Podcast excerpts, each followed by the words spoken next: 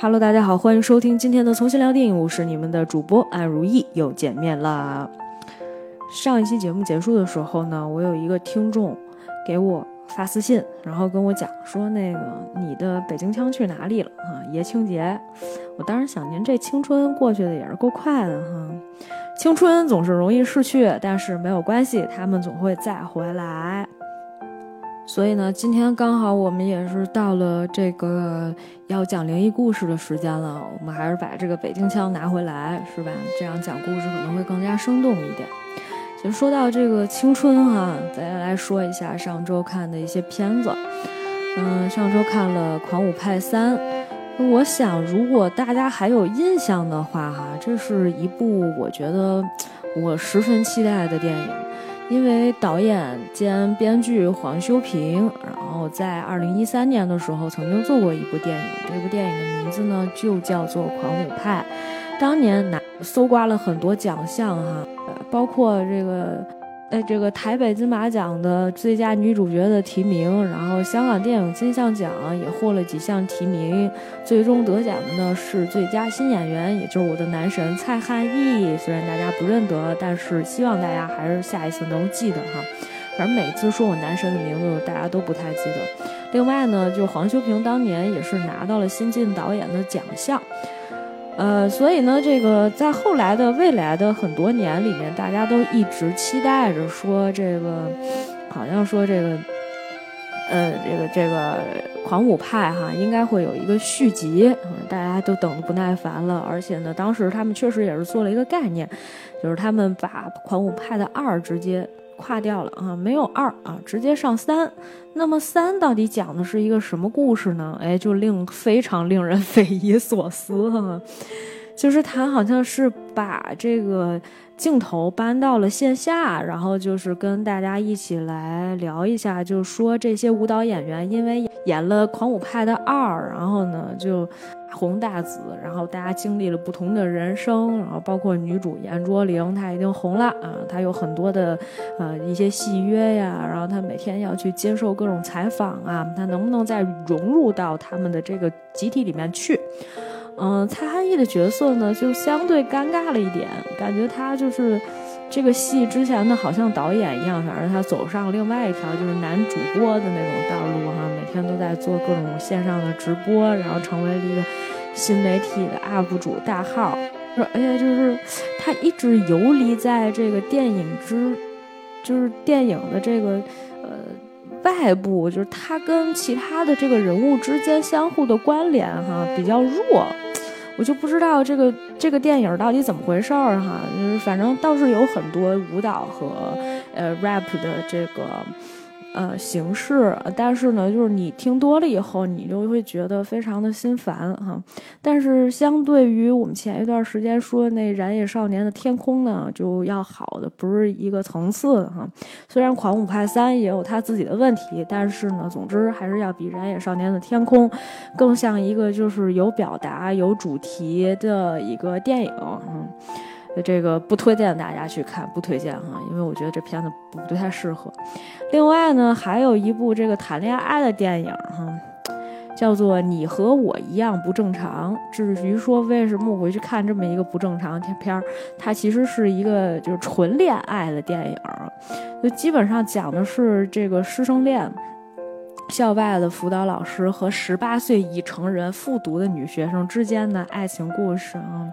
呃，非常卡线。嗯，这本来师生恋是一个现在不太提倡的主题，但是呢，大家还是还是能做哈。包括这个，如果你这个片子拿到国内来，只是会有一个，就是关于这个呃口碑啊，或者是说就是关于这个道德上面的一个。一个一个问题，它不存在法律问题和意义啊。但是师生恋值不值得倡导呢？我始终觉得，在国内啊，提这个话题相对来讲比较敏感。其实呢，就是这一周口碑榜里面啊，正常情况下，大家应该去看一看那个花束般的恋爱哈，毕竟是板垣写的这个剧本啊，应该还是不错的哈。最近打算把这看，如果。这个片子比较好的话呢，我们就到时候回头我们来聊一聊这个片子。今天呢，我们要聊的这个片子呢，叫做《灵异咒》，这也是我上周基本上看了，哎呦，这片子里怎么有范岛爱啊？我就是意外之喜哈，我这都不知道这个戏里面都都有谁。我突然之间发现了这个演员。片片子里面的演员令我十分之震惊啊，因为好多人可能都不知道这是什么什么卡斯阵容呢，这是啥情况呀？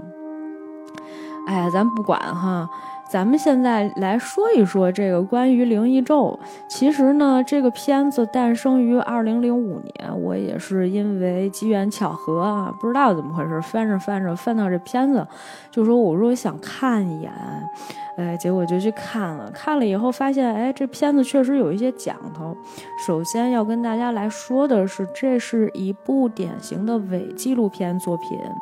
那就是我们之前其实曾经介绍过一部分伪纪录片儿，而且特别是在大概嗯二零一七年和一八年这段时间里面，出现了非常非常多的伪纪录片。这其中就包括啊，日本其实很喜欢做，美国也很喜欢做，就是包括二零一七年的《摄影机不要停》，然后二零一八年的时候有，哎呦我的妈呀，N 多部哈。比如说《网友惊魂》啊，《网络迷踪》，还有《解除好友》这几部啊，都是属于桌面电影。所谓桌面电影呢，就是说这个你在看这个电影的时候，它全程可能大部分时间都在展示一个苹果电脑的桌面，然后桌面里面会弹出来对话，有各种人的呃这个消息哈，可能是这个人的 Facebook，可能是这个人的软件，这个人开了直播，这个人给别人打视频电话啊，都是以这种形式来呈现的。同时呢，他会讲一个惊悚而悬疑的故事啊，这是一类啊。零八年、一八年的时候出了这几部，什么《解除好友二》什么，这都是这个系列的。那么我们再去翻看前面的历史的时候，你会发现，就二零零五年出的这个《灵异咒》出的非常早，因为如果我们再往前倒一下，呃，二零一八年还有一部让大家记忆深刻的电影，韩国电影叫做《昆池岩》。上一次呗，我们讲惊悚片的时候，其实也提到过了。就《昆池岩》是一个以直播开直播为为主题的这么一个呃恐怖电影，以前很少有这种第一视角的哈，有没有呢？其实以前也有，一一年的时候《墓地邂逅》，如果大家去扒一下这两个片子里面的一些内容啊，有很多地方还是蛮相似的。不过呢，在韩国电影这一版的这个嗯《昆池岩》里面，它确实是用了一个很大的一个 IP，就是说确实有这么一个医院，然后他们把里面的很多东西然后都搬进来，但是呢，有不少的情节呢，其实跟这个前面说到的这个墓地邂逅哈，还是有很多惊人的相似的。另外呢，就是比较多的系列的就是这个什么死亡录像哈。呃，还有一部哈，可能算是这个相对来讲，大家觉得小成本里做的最不错的，叫呃《克洛弗档案》，二零零八年出的啊。我今天说了这么多片子，感觉没有人去看《灵异咒》了，都去看其他的片子了哈。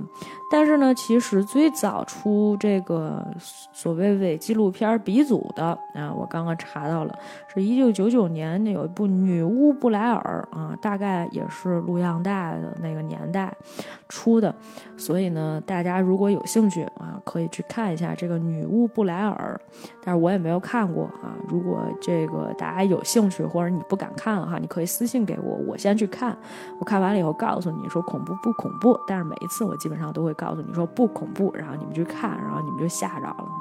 所以，我们今天还仍旧是推到这个就是比较原始的这么一个状态的伪纪录片儿哈。所以我们今天来说说这部二零零五年出品的导演白石晃士的这部《灵异咒》。呃，这个灵异周还有另外一个名字啊，叫诅咒哈，以至于我在找这个片源的时候，我都没仔细看，下了一个片子，下完之后跟我说什么中英字幕，我一看，哎，不对，打开是一个英文片子哈，大家可能下的时候需要注意一点。另外呢，就是其实我需要跟大家来聊一个背景知识，可能很多的人都不太清楚了，我不知道大家有没有这种记忆。在二零零五年的时候吧，还是有很多的这种录影带出现的。录影带大概什么样的？就是大家知道那个磁带吧，对吧？就这个东西大概是一个三十二开的纸，这么大的一个东西，然后厚度呢大概在个两厘米左右吧，两三厘米左右的这么一个像大磁带一样的东西，里面呢就有影像哈。当然你需要一个专门播放这种呃这个录像带的录像机才可以放出来。小的时候我们看很多的灵异电影哈，都是拿这个录像带去放的。呃，大概是这个九十年代末，嗯，反正我小的时候是这样。其实录像带的这个年代已经非常久远了，包括如果你说到这个录像带的时候，大家可能会想到那个《咒怨》吧。是不是周元呀？不是，不是，是那个松岛菜菜子和这个真田广之、竹印竹内结子、中谷美纪主演的《午夜凶铃》啊，一九九八年，这很早，那里面也有一盘录像带，可可吓人了啊。所以呢，就是录像带其实里面会有很多秘密。这个灵异咒呢，其实也是这么一个故事。他讲的呢，就是在开始的时候，他就给你放那种特别惊悚、黑色的那个背景，然后给你放一录像带，然后这个录像带上面就是有有一个人说说这是一个被封印的作品，作作者呢叫小林雅文啊，一九九五年还是一九八五年，我这怎么记都记不清楚出道，然后专门这人专门写灵异故事。而且都是真人真事儿啊！而且自己会去采访。他的最新一部作品呢，是在二零零四年四月份出品的，这个叫《诅咒》。但是在二零零四年四月十二号的半夜晚上，他们家就失火了，然后整个房子全烧了啊！他妻子呢就烧焦了，而小林呢本人下落不明，所以呢就是。这个这就是这故事的开始，先给大家导，但实际上呢，就是是从这个以播放录像带的角度去跟大家去聊这个事儿的。然后呢，小林当时说了这么一句话，他说：“想知道真实内容，即使是令人恐怖的事儿。”就他经常做这种采访，而且这个采访呢就很有意思。他这个采访吧，就我总觉得你一旦成为一个当事人去干这个事情，那一定会出现各种各样的问题和状况。在电影一开始的时候呢，哎，这个大哥呢，他呢就去采访了一个，反正是一胖子，这个大哥，他去采访了一个呃三十岁左右的一个女性，带着一个女孩，家里面有个孩子啊，这孩子也挺可爱的。然后当时呢，这个女的就说什么呢？她的名字呢叫奥井良子。她说呀，她呀没事儿，总能听到，就是对面屋，就大概离他们家可能五米啊，或者十米这么一个距离，五米吧，可能也就特别近的隔壁家里面，经常会传来婴儿啼哭的声音。就他们这一家人搬来大概也就两三个星期，但是呢，就是。对面是一个四十多岁的，就是单身妈妈，因为没有见过男人哈，没有见过男人出没，家里应该有两个小男孩儿啊，这个哦半年前搬来的，所以呢，就是说这个母亲偶尔出门，结果他们就说，哎，那那什么情况好？那我们就这大哥是吧？这胖大哥就说，那我过去采访一下吧，他就过去看了一眼。结果他刚敲开门，就是这大姐出来之后，就用特别凶的那种语气，而且就根本不是跟他说话，就会说：“你为什么用这种口气说话？”特别这大姐就是那种神志不清、长发，然后黑眼圈、瘦了吧唧的一个大姐，我也不知道这里面到底哪个人是范岛爱啊，不记得。然后呢，这一家里面就把就反正就把这个大哥就轰走了，也没让他进屋。然后这个屋里面呢，就是整个从外面看起来啊，窗帘全部都是拉上的。但是呢，就是他们要走的时候，拍到了就是在这个房间里面，就是窗户有一个，我操！我刚才听见了什么声音？就是有一个窗户的角上面，然后就有一个小朋友，就看，就是掀了窗帘看了一眼外面，然后呢，他们就去说，就是这个找了一个专门做声音处理的这么一个公司，然后去这个公司就是说我们来录一，就是说我们录到了奇怪的声音，这个声音呢，就是去除了这个噪音以后，你听到的它就是这个。呃，就是好像小猫啊，反正小动物一样的那种声音哈。这个声音呢，就是他们说一共就是，比如说这个此起彼伏的声音，有这么同一个时间段里面，大概有几个声音同时起来的，然后判断说这大概得有哦五个动物啊，不管是什么，反正就是奇怪的声音，不像是人发出来的，可能是动物发出来，类似猫，至少同一时间的有五个。然后呢，就没过多长时间呢，就是说这个四五天之后呢，就这个女的，这个四十多岁这个女的，她就搬走了。搬走了之后呢，就是他们在他们家的门口发现了很多那种撞死的那种鸽子，哈，就是也挺奇怪的。之后呢，他们就又去采访了一下这隔壁的那屋的那个奥井良子和他的女儿。就大概问了一下，了解一下情况。走的时候，那女孩还跟他们，那女孩其实从头到尾基本上没说过一句话。那孩子也不大，可能也就个四五岁吧。然后呢，后来这个他们走的时候，那个孩子说一句拜拜，这个镜头就定格在那个拜拜上面。然后呢，就字幕啊，还是这个呃口述的时候，就说了这么一句：这两个，这两个人五天之后就死了，啊。这是其中的一段故事，这段故事到此为止就结束了。紧接着，下一段是在二零零三年的八月三号，电视里面播出了一段节目。这段节目呢是讲小孩的这个所谓特异功能。当时呢，就是有一个类似教授之类的人，哈。他研究了一种方法，就是说，我们来看看有一些孩子啊，是不是有这个特异功能？怎么来看呢？就比如说，他举了一个例子，他们把一个东西放在一个胶卷里面，然后呢，不让这些孩子看，然后你根据你自己的意念去看，说这个这个东西，这个这个胶片或者这底片盒里面这个东西到底是什么？其中有一个小女孩，每一次都猜对。第一次的时候好像是两个圆圈，她都猜对了。就大家别人画的都是奇怪的东西，反正就是因为小孩子嘛，大家也不懂。就是一电视节目，比如说我给你一盒，对吧？你别打开那盒，盒里面有一张纸，纸上面画着一个画，然后你凭借你的想象，你来想想这画里面这个这盒里面那张纸是什么，对吧？这孩子猜对两轮，第三轮的时候，这孩子画出来一个奇怪的东西，是一个鬼脸。但是实际上就是那个瓶子，就是那个胶卷里面画的不是这个东西，而是另外一个，就是文字。就这个小女孩没猜对，哎呀，这孩子就有点这个抑郁啊，也没没太表现出来。但是呢，他们就进行了第二轮测试，这是一个电视节目哈。第二轮测试的时候呢，就是让大家用意念来给这个瓶子里面弄东西，还是什么呢？就这小女孩，我妈使老么大劲儿了，就这瓶子一点点就出水，你知道吗？出不仅出水，然后还出了一根头发啊。据化验说呢，这应该是一个动物的毛发啊，应该比较像人的毛发。就是他们反正也不都说的特别真实，但是就是这个虚虚假假、真真实实之间吧，就让你觉得冥冥之中我应该相信这件事儿。所以当时那孩子就是有这种特异功能哈，然后呢，这个前面就说到这个水的时候，他就说这里面好像是类似什么湖水啊什么之类的啊，这这这这东西，然后呢，这个这个小女孩在上完节目之后啊，就是这个小林就带着他们摄制摄制组去采访了一轮，去采访的时候呢，就是他爸妈就说了。这个我们家孩子啊，可能是用功太用功了啊，然后呢就开始头疼，是吧？这个每天就发烧啊，一直不好，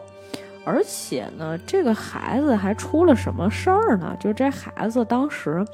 就是偶尔会经常跟不知道什么人说话哈。我们现在，我现在给大家讲的就是一些，呃，这个片段了哈，因为后面的事情会把整个的这个关事件都关联起来。我们刚刚说的第一件事是奇怪的邻居，对不对？那个四十多岁的呃母亲带着两个孩子，嗯，这是这是就是经常听见婴儿啼哭啊，他们家。然后等他们搬走了之后，婴儿啼哭就不见了。这是一段故事，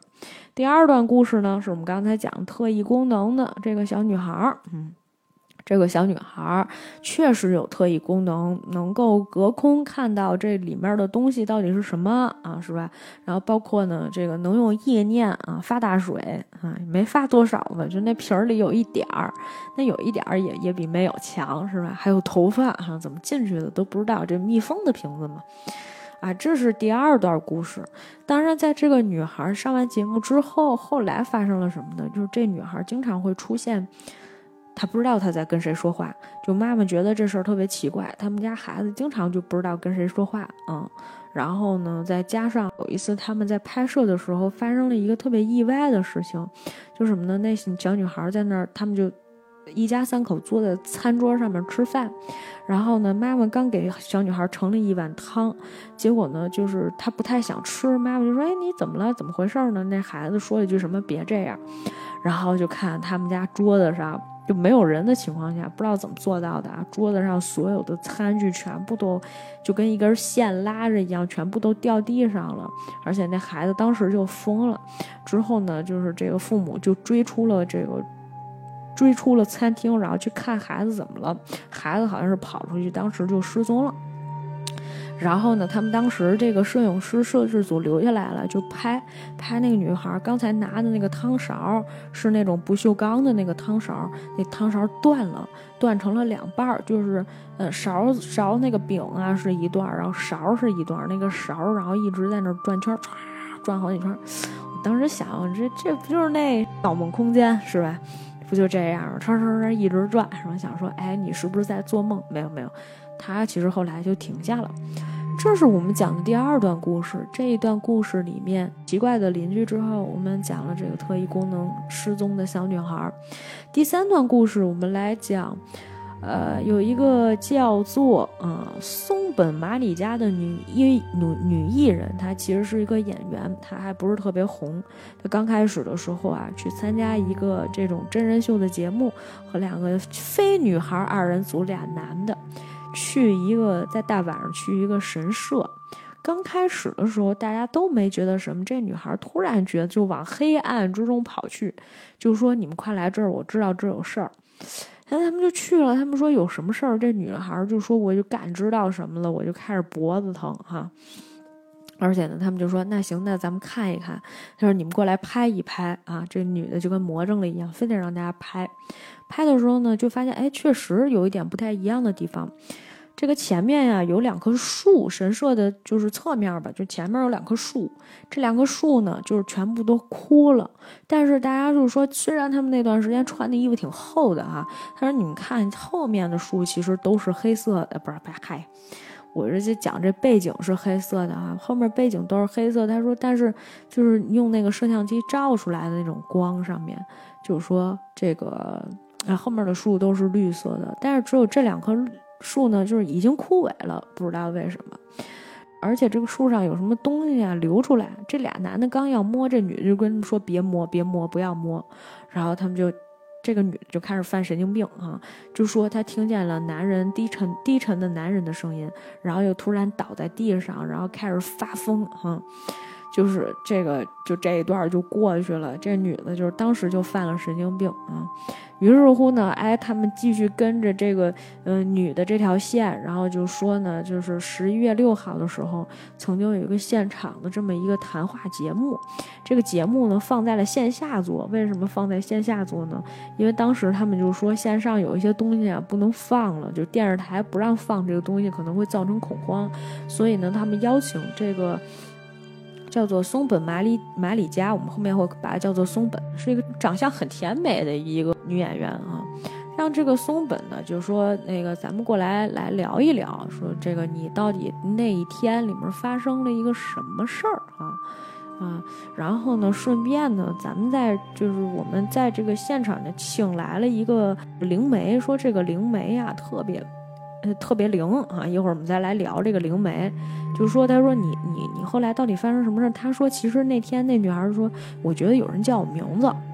你知道吧？但是呢就记不住后面的，后面他不就犯神经病了吗？就躺地上打滚啊，然后就开始啊啊啊乱叫的是吧？都不知道怎么了，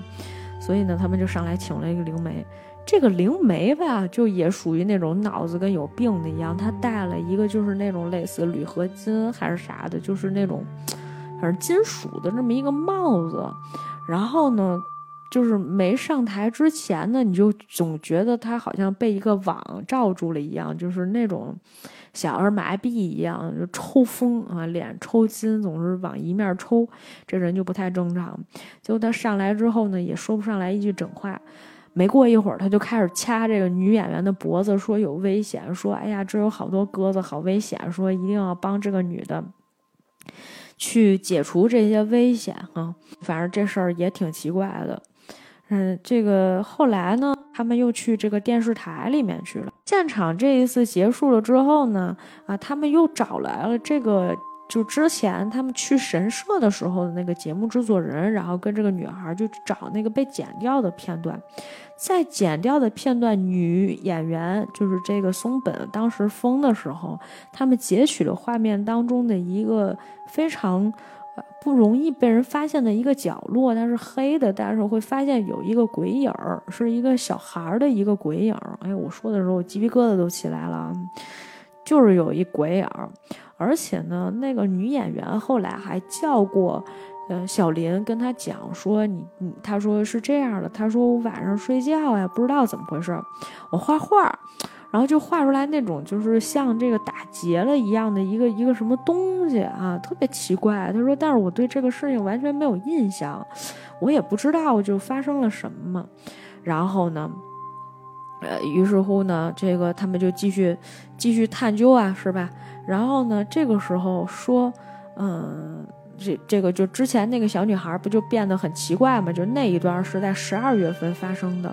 然后呢，之后他们又一次去采访了这个灵媒。这个就是在那个小女孩失踪之后，他们去采访那个灵媒，那个灵媒又开始像犯了神经病一样。他说有一种东西叫做什么灵体蚯蚓，啊，发了疯，然后就是包括他们录出来的视频里面也有乱码，而且在这个乱码当中出现蓝色背景以及出现了骷髅头。你在重看画面的时候，就是会出现这些东西。但是呢，当时他们在导这个画面的时候是用什么导的呢？是用摄影机导的。那我请问，那什么东西拍的呢？就这是一个不解之谜哈。另外呢，就是那个女演员呢，就是松本又特地给小林打来电话，就这几条线稍微有一点点乱哈。总之呢，就是说他们去找过这个灵媒，这个灵媒说呢，加奈其实是被所谓的这个什么。呃，灵体蚯蚓吃掉了，就是说他受到了伤害，但是加奈没有死，加奈很可怜，谁去救救加奈？就大概是这个意思。因为那个小女孩失踪了，不知道那个小女孩去了哪儿。而另外一方面呢，就是说这个女优当时也还就是这女演员马里加又遇到了其他的事情，所以呢，当时他们就想说，那我就得就是这个这个松本就会经常给小林打电话，让他去过去。比如说有一次，这个这个这个女的又给小林打电话，就说我晚上不敢睡觉，我不知道发生了什么。他们就这样，那咱们把一摄像机啊摆在你们家卧室里面，看看你晚上去干什么了。结果这个女的呢，晚上。就起来，起来之后呢，把他们家的一个灯，夜视的那种灯还是什么东西拔开了，拔完以后放阳台上了。我本来以为这女的得跳下去是吧？她就用那个电线，然后拴成了那个她在画里面画的那种奇怪的结。她说我自己也不知道这事儿啊，哎，很奇怪。然后呢，就说她说我也经常听见一些声音啊，听见孩子的声音，但是很奇怪是吧？就咚咚声什么之类的。然后他就说那个，那咱们上楼去看看吧。说那个到底发生了什么？结果去楼上一看，他说这个楼上住的是我同经纪公司的一个师妹。然后去看了师妹，也说我们家没什么动静啊，平常没有人啊，也没有小孩儿啊，是吧？就这事儿很奇怪。我是一个年轻的单身女性，是吧？这个时候你可能会怀疑一下，他们家是不是真出？这其实她隐婚，啊？生了仨孩子啊，老公还没回来，上外面上班去了，是吧？没有，就这师妹。哎，也也很奇怪，就反正他说我我也没听见过声音，说但是呢，这个声音就是从房顶传过来的，哎，这事儿就很奇怪。然后除此之外呢，他们还曾经看见过一个，他们被投诉了啊，说那个看见有一个男的，二十五岁左右，天天在阳台看鸽子，一个人自言自语，说他前一段时间不这样，但是直到有一天，他跟一个女的吵了架，他就这样了。你知道吧？就反正这事儿也也是不了了之。后来呢，他们就突然之间就去找了那个灵媒，灵媒跟他们说了一个词，叫做卡普塔巴，卡古塔巴。这个卡古塔巴没有这个词，他们也去问过松本，说你知不知道这个卡古塔巴是什么东西？那女的也说不知道，好像我在神社里面好像也听到了这个声音。于是乎，他们就找到了一个民俗学家。这个民俗学家呢，就跟他说：“这个所谓的卡古塔巴呀，好像是叫霍聚魂，也就是说，这个所谓的鬼。”然后这个词儿是从哪儿来的呢？说呀，以前有一个村落叫做下路毛村。然后在这个村落里面呢，曾经有一种啊不太与其他的这个地方风俗不太一样的一种诡计啊，就是就是一个这个就是镇压鬼的这么一种形式哈。镇压的这种鬼呢，就叫做什么霍聚魂，然后呢也有霍聚魂法，这是一种巫术，也就是说。他们可能会用这个把这个怨气啊传给对方，然后呢把对方诅诅咒致死。嗯，但是这个村落其实已经不见了，因为在一八七八年的时候呢，这个村落就沉没在了啊水库的底下，所以呢现在其实已经找不到这个村落了。嗯，这是也是一个挺奇怪的一个事情。然后后来呢，他们就说：“那咱们得去，咱们得去查查呀，是吧？”又找了一个研究这个土村历史的什么一个学家，就说：“哎，这个他们啊，这是一种祭祀的这个仪式，然后呢，有个神社，是吧？然后呢，当时啊，也是有一个叫石井先生的这个人，他就研究这个历史，就是就是曾经给过他他们家啊，好像是祖传的，就干这个的，就是下阴流这个法术，就是他们家干的。”然后呢，他们当时就在一个神社门口就搞了一个这个祭祀啊，有这么一个录像带，录像带里面都拍了。拍的时候呢，就发现就有一个戴着那个骷髅头面具，然后上面感觉都是血的一个女的这么一个祭祀祭祀师、祭典师啊，戴面具的这么一个人，当场发疯了。就是本来那里面仪式，比如说拜一拍四，好像是这么回事，就拜一下，然后拍四下什么的，就完成这个仪式。但是呢，最后一次完成这个仪式的时候，戴面具的这个人突然开始发疯。之后，这个石井先生把他们这个录像带交给了这个叫做古村的研究土村历史的这个人以后，他就死了，而且他妻子也死了，他女儿就疯了。他女儿就是那个做祭典戴面具的人。所以这事儿本来呢就已经很奇怪了，于是乎呢，他们就开始一直就是在去找，找来找去，最后发现我操，那大姐搬走了。原来那大姐跟不是跟二十五岁的一个奇怪男子吵架吗？就是这大姐，就是我们在故事的一开头的时候说有一个奇怪的邻居，是吧？这邻居四十多岁的一个母亲带着俩孩子，结果呢，后来发现哦，就不是这个，原来呢。这个这个女的啊，就是这个当时祭祀的那个人，他们家就是就是当时祭祀疯了的那个人。于是乎呢，他们就开始问，就是说这个哎什么情况？结果呢，人家就有那个邻居啊，就不愿意回答这问题。那个人家的门牌上面还有一把斧子。哎呀，总之，哎，奇怪的事情非常之多，而且作为一个伪纪录片儿哈，我们在这里面描述的就很多都是这种排列当中的一些场景哈，我可能很快就会把这个故事讲完了。我们今天可能大概聊也不到半个小时时间嘛，但是没有关系哈，我们继续把它讲完，我们再讲这其中的深意。润子他的这个。啊朋友哈，也就是这个之前做祭祀典礼的这个疯了的这个女的，也是他那个朋友就跟他说说我们以前啊关系不错，从小一起长大的，在一个村子里面，说她原来是一个非常老实的一个姑娘，然后正经上班什么的，但是呢，她后来。参加完那个鬼寺活动以后呢，就经常说什么听到了这个神明的指令啊，然后发现周围有鬼呀，然后说一定是有什么问题。结果呢，这个小林当时作为主持人呢，就问了这个润子的朋友一句话，他说：“那你觉得霍去魂的诅咒到底是什么呢？”哎，说完这句话以后，这个女的的整个人的反应就不正常了，然后她就。把头全部都低下，是吧？就是那个头发盖住眼。大家知道山村贞子不是那山村老师跟那个贞子是都什么样，他们就什么样。这女突然就就跑走了，是吧？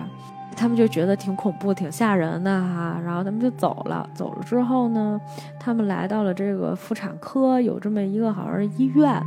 这医院里面啊。嗯，这个以前这个润子在这里工作，有他的同事，他同事就说说那个，哎呀，你看，啊，我觉得，嗯，这个润子是一个特别好的人，为什么呢？就是我们这儿有人来，病人啊，病人就说人家怀孕了，怀孕二十二周呢，还非得要堕胎，那其实这是违法的，可是呢，他们还是会去找这个润子去做这个事儿。阿顺子就会帮他们堕胎啊，堕完胎之后呢，就把这个婴儿带回了家。他说：“我也不知道婴儿到底为什么，他为什么要把这个婴儿带回家。”嗯，这一段又结束了。就它都是这种形式的采访，就他们并没有串联起来，因为这可能本身就是讲故事的形式，他在帮你堆砌素材，最后要靠你自己来去解释这里面到底发生了什么问题。那么我们前面再来总结一遍我们之前。遇到的，比如说这个，其实这个谜底吧，马上就要揭晓了。还有一点可能不太明了的，就是关于失踪的小女孩到底去了哪儿啊？我们接着说，我们接着说，说到哪儿呢？说到这个，当时这个那个女演员松本呢，她不是楼上住了一个师妹吗？那听到了那个婴儿啼哭声的几天以后，师妹就在一个公园里跟一群不认识的人上吊自杀了。这个事情还上了新闻。上吊自杀的一共是七个人，哎，其中有一个就是这个松本的师妹，楼上的那姑娘。另外还有一个人呢，就是前一段时间他们说那不正常，那二十五岁左右，天天一个人叨逼叨、神神叨叨的一个，呃，这个男性哈，年轻男性，哎，就这个事情就很奇怪。怪哈，包括后面呢，这个呃，松本也遇到了奇怪的事情，就是有一天他也是他拍一个视频，他跟他朋友好像是过一个什么呃节日还是什么，他给他朋友做饭，然后呢，他们就突然听见了这个这个婴儿的啼哭声啊，然后后来还有鸽子撞了这个窗户呀，他们打开这个窗户一看呀，底下都是鸽子的死尸。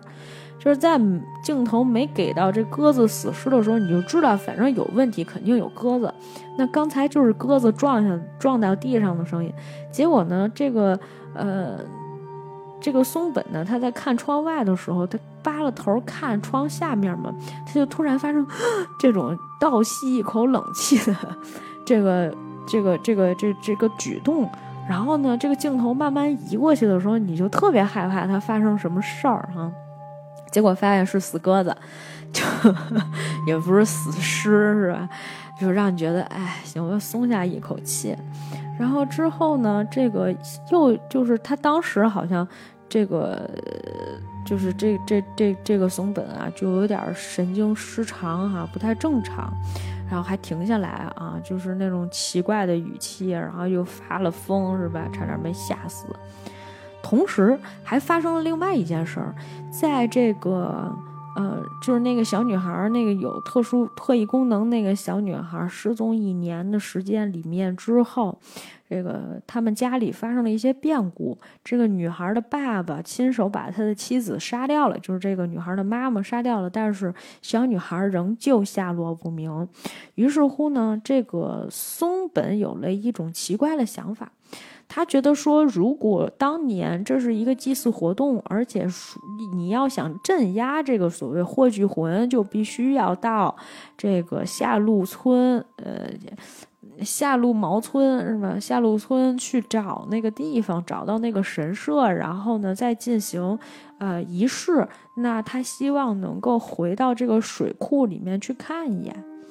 然后于是乎呢。这个小林就带着他们一块儿去了水库，然后包括那个灵媒。其实我不知道为什么他们一直带着那个灵媒，因为那个灵媒就是你肉眼可见的，或者一个正常人的角度上判断，这个人脑子就是特别不正常，就他这正常时间他就是一个神经病，他经常会发一些，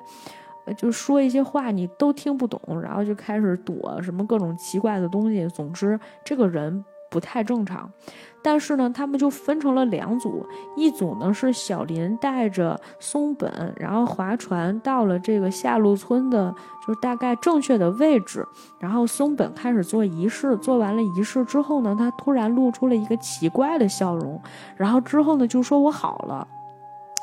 哎，鬼才信他嘞，然后呢，这个在。岸上面就是不是说两组吗？岸上面那组呢是摄影师跟着那个灵媒，一个男的，呃，一个神经病男的。这个男的就在岸上喊：“完了完了，不好了，大事不妙了，让他们赶紧回来，赶紧回来，什么之类的。”说说说太晚了，说怎么怎么样，然后就开始啊，神经病，嗯。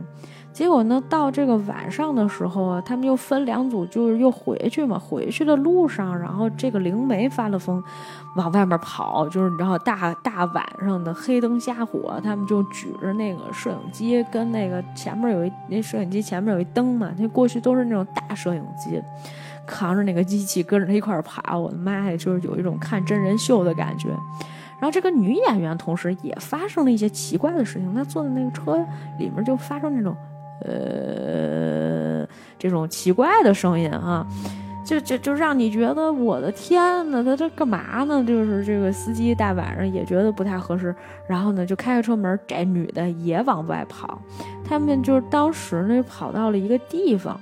跑到了一个地方呢，这个地方里面出现了一些，就是全部都是用这个绳子，就是那个结打的那个结的那个东西，弄出来了一个像结界一样的地方，而且里面有很多动物的死尸，就是你感觉你到了这个地方，这个人就必须要死，而且呢，就是中间还拍到了一些特别奇怪的东西。就是在这个画面的左侧的时候，有一个像女鬼一样的一个一个一个一个一个影子，然后这个影子上面同时还有那种它底下排的全部都是那种小婴孩、小孩一样的在往上爬，然后再爬到这个女女鬼的身上，然后就这么一个，就是好像还有一个祭坛一样的东西后面，它这个影子都是那种。白色的就是那种影子哈，但是看上去就就很真实。后来呢，就是这个，呃，松本小姐就真的是好了。好了之后呢，结果这个小林当时呢，就反正就根据他的线索吧，他找到了这个润子石井润子，就是我们之前说做那个祭祭典的那个人。然后呢，他来到这个屋子里面，看见好多那个结呀，打的那个结，就大家都很害怕。他敲门，没有人应他。然后他就去这个屋里面，一间屋，另一间屋，再一间屋，最后在最后一间屋子里面找到了润子。他正上吊，他已经上吊自杀了。然后呢，在这个画面的左下角啊，你再移过去，就是说这个房间在靠左边的位置。啊，这个小林发现了一个小男孩和一个女童的尸体。其实这个女童呢，就是加奈，就是我们前面说到的那个有特异功能的那个小女孩。她不是失踪了吗？他们终于在这个地方找到了她，但是尸体已经冰凉了啊，已经应该死了有一段时间了。而这个小男孩呢，就是在我们故事一开始的时候，我们就说过，说这个润子嘛。不是家里说好像养了两个小男孩儿，但是实际上就是我们在这个故事里面其实只看到了一个，就是那个后来在那个呃窗户边上撩了一下窗帘的这么一个男孩儿。因为这个男孩儿呢就无依无靠，他们推测这个人是这小男孩是润子的儿子，然后他们就因为小林呢跟他的老婆也没有这个生育，所以就把这孩子带回家去呃领养了。领养了之后呢，就发生了很奇怪的事情，这一家子不就都。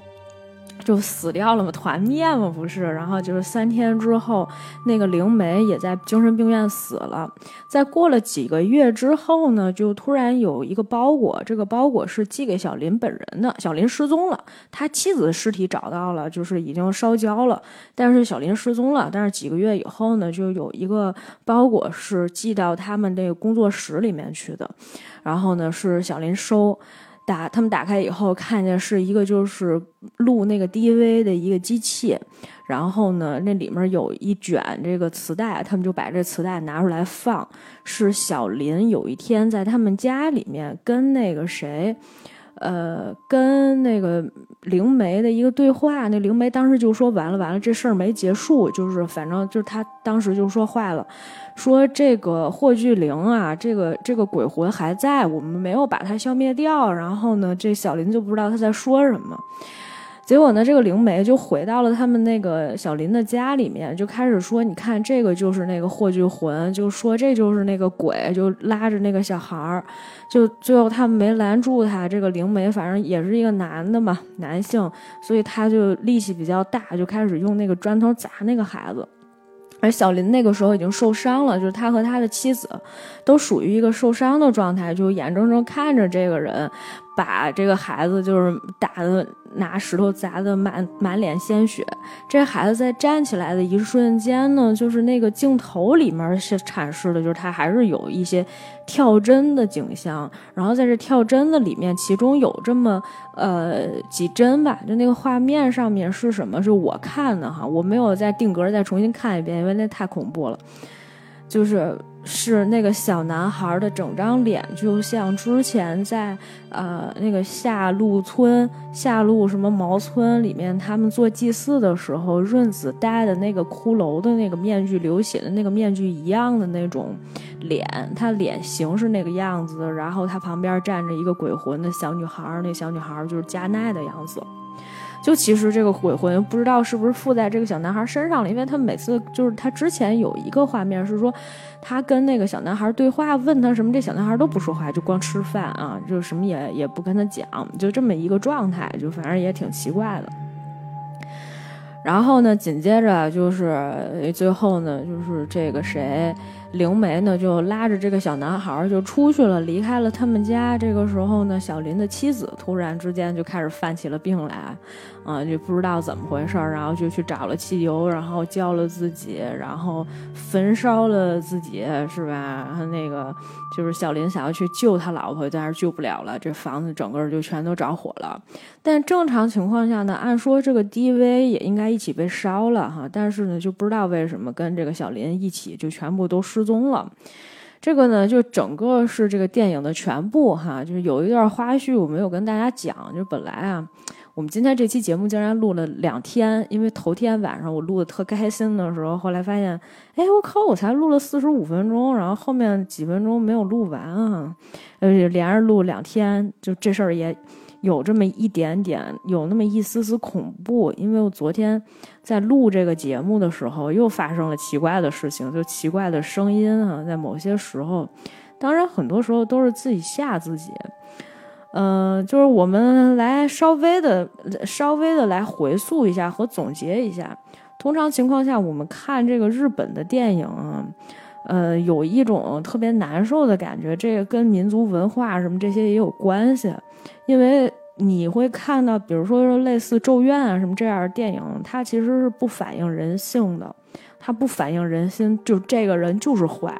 他就是就是想倒腾鬼，哎，你你并不知道他因为什么，他就是走火入魔了，就是对这些事情特别好奇。然后凡是跟这个，你看，在这个戏里面，那个最坏的应该就是那石井润子。润子就凡是跟他吵架的人，他就诅咒这人，最后这人就死了。但是某些角度上来说，他也可能是鬼被那个鬼魂附身了，因为他原来不是想灭鬼嘛，然后没灭成，可能他就变成了鬼魂，然后。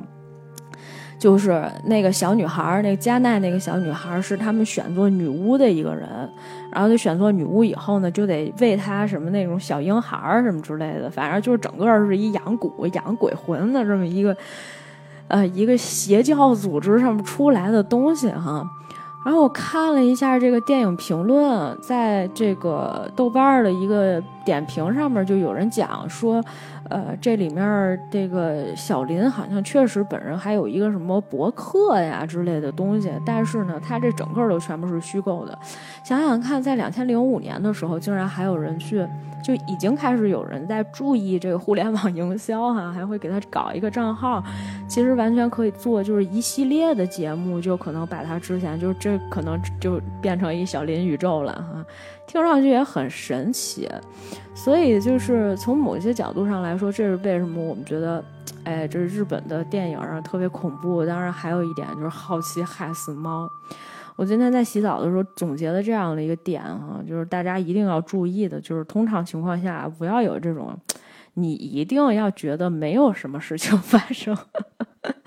就心要大一点啊，不然的话你就每天疑神疑鬼啊，总得有点什么事儿出来，还不如呢每天这个开开心心的活着。嗯，好了，那这个应该就是我们今天节目的全部了，感谢大家的收听，我们下次再见，拜拜。